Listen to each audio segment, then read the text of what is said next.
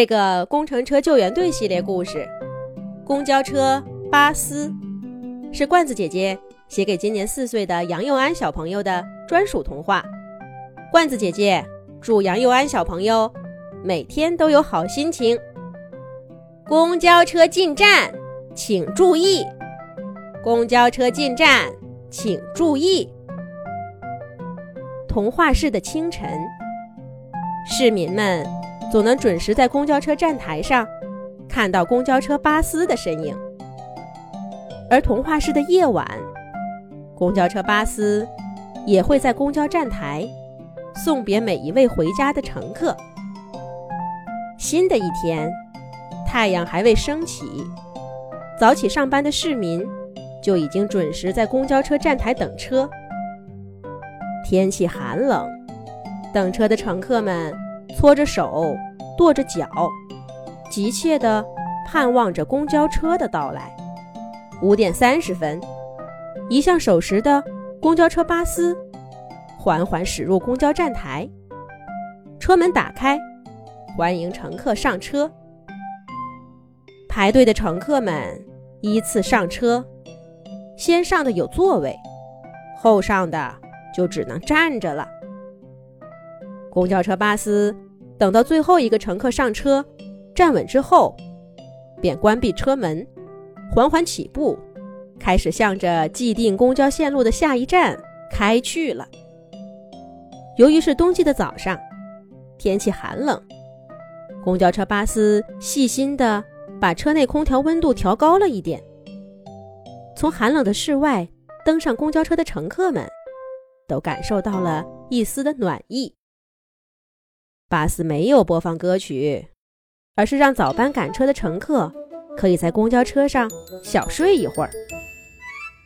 而在深夜的班次里，在没有路灯的偏僻站点，公交车巴士等乘客下车以后，总会稍晚一点起步，用车灯为刚下车的乘客照个路。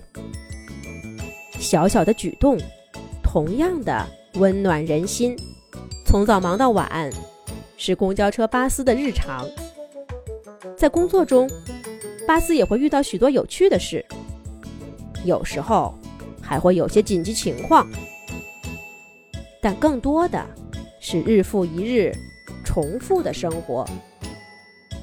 无论怎样，公交车巴斯每天一早都是精神抖擞的去迎接新一天的乘客。上个月。在公交车巴斯的车上，一位乘客突然晕倒。由于事发地点离童话市的医院很远，而离工程车救援队总部很近，巴斯停车以后，就赶紧通过通讯频道联系了救护车舅舅。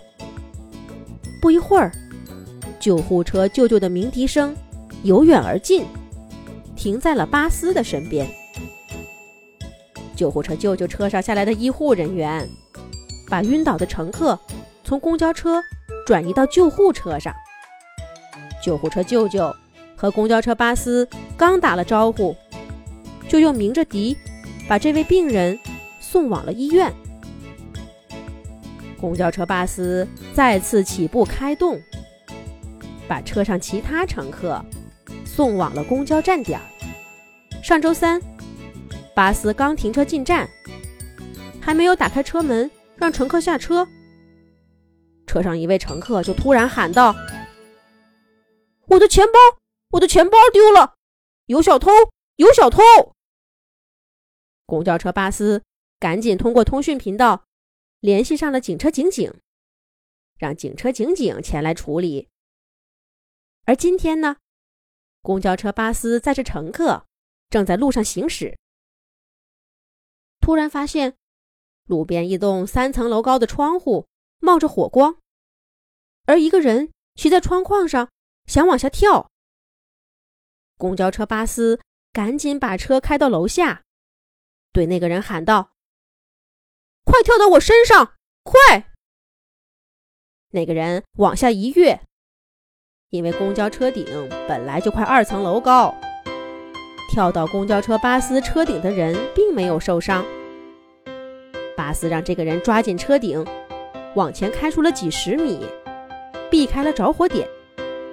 另一边，他又赶忙用通讯频道联系消防车潇潇和云梯车 TT，一边用大喇叭对着整栋楼的人警告着：“着火了，赶快下楼！”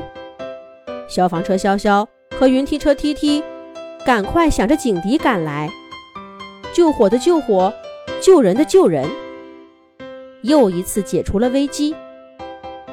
公交车巴士又载着乘客起步开动，奔向了所有人的下一站。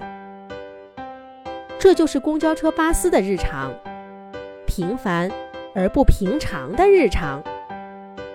公交车巴士真棒，工程车救援队真棒。